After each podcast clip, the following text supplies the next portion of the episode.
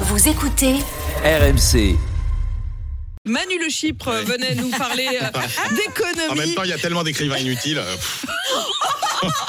Non, mais cette espèce de Des snobisme qui des fait. non, franchement, une bonne machine bien efficace avec un bon roman, bien de suspense.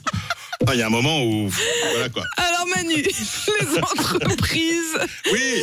tentent de freiner sur les hausses de salaire. Ah oui, parce que si vous avez cru à la belle histoire que nous racontaient les banquiers centraux, oulala, il y a de l'inflation, du coup les salaires vont euh, augmenter derrière, on va se lancer dans une spirale. Bah, pas Hmm. Eh du ben tout, oui. hein, la spirale inflationniste. Oubliez, parce que les augmentations de salaire, ça va déjà être beaucoup moins en 2024 qu'en 2023. C'est ce que nous dit le cabinet euh, Alixio.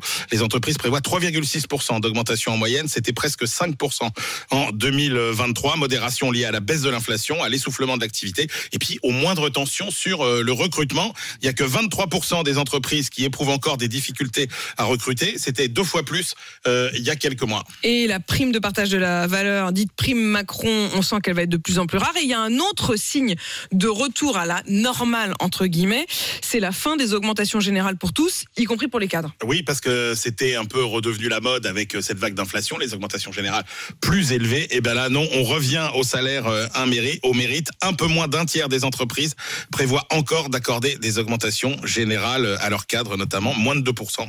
Euh, effectivement, on revient un petit peu à la normale sur, euh, sur les salaires.